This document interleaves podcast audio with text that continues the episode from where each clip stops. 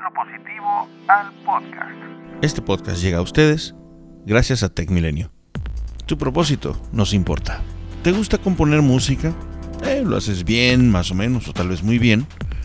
Y haces algunas cosas que subes a YouTube para que vean tus amigos. De pronto, varios meses después te das cuenta que alguien usó tus canciones para hacer sus videos y está ganando mucho dinero con eso, pero a ti no te dan nada. ¿Qué harías? ¿Te sentirías bien? Bueno, en esta época de que todos los muchachos quieren ser influencers, todos los muchachos quieren hacer su contenido, todo todo mundo, incluso los padres de familia también. Es muy divertido ver todo esto, pero a la gente se le hace fácil tomar canciones, música, videos, imágenes de internet para poder hacer sus piezas originales supuestamente. Eh, hablando de los derechos de autor, hablando de APA, hablando de todo esto, los derechos de autor, eh, lo que es el famoso copy-paste, Billy. Hablemos un poquito sobre esto, qué es lo que ocurre en las aulas de, clase. Mira, lo que sucede es que en su mayoría los alumnos se les hace fácil eh, copiar un párrafo entero de una fuente y pegarlo, y muchas veces sin siquiera leerlo.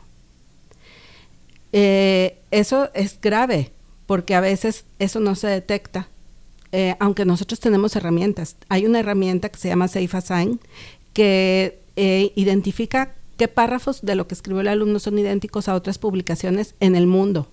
Entonces, el profesor tiene esa herramienta y sabe que hay un porcentaje de posible plagio. Cuando se detecta que ese porcentaje es muy alto, habla con el alumno y le explica el por qué cometió plagio.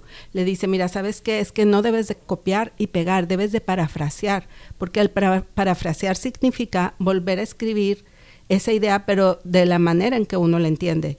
Y así ya pasa por un proceso eh, de mental que te hace aprender, más que solamente copiar y pegar. Entonces, copiar y pegar es plagio.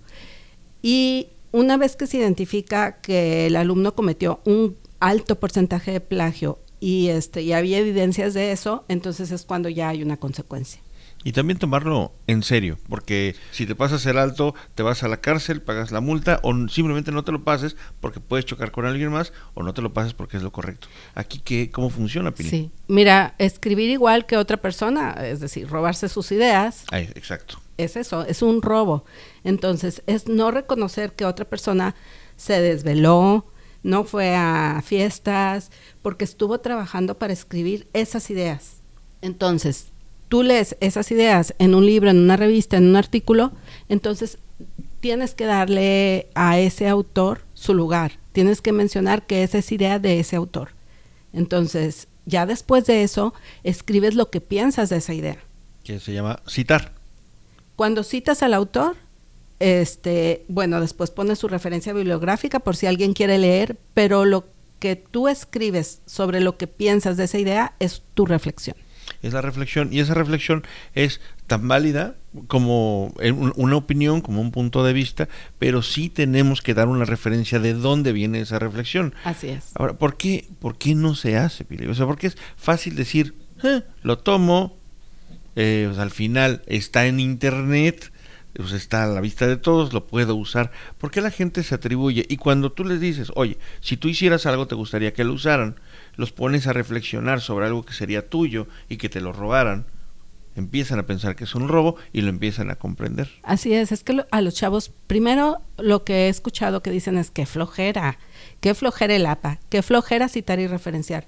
Pero imagínate que uno de ellos eh, escribe es muy bueno para escribir y escribe una canción que se convierte en una canción eh, que es escuchada por mucha gente.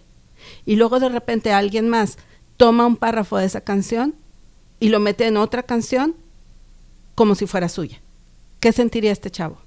No, se sentiría atropellado, se sentiría mal, porque además no le tocaría ninguna de las regalías, ¿no? Exacto. Y los autores de información, que es la que nuestros alumnos utilizan para sus tareas, sienten exactamente lo mismo. Entonces hay que reconocer a las personas y hay que, al citar y referenciar, haces que otras personas quieran leerlos también. Será una buena práctica citar y referenciar también en el mundo real cuando alguien me da un recado, cuando alguien hizo algo bien en mi familia, decir, como lo hizo mi hermana Ivonne, eh, realmente, o sea, ¿sería, ¿sería un buen ejercicio para empezarlo en casa? Así es. Imagínate que, eh, no sé, un niño de preescolar eh, le encargaron hacer un proyecto y su papá o su mamá le ayudan porque pues está muy chiquito para hacerlo solo. Qué padre sería que ese niño o niña cuando esté en el kinder presentando su proyecto diga, este proyecto lo, lo hice con la ayuda de papá o con la ayuda de mamá. Ahí es donde estás empezando a educar para citar y referenciar. Y después viene la etapa de agradecer, Así es. que eso es lo que vamos a hablar en el siguiente corte. Gracias. De lo positivo al podcast.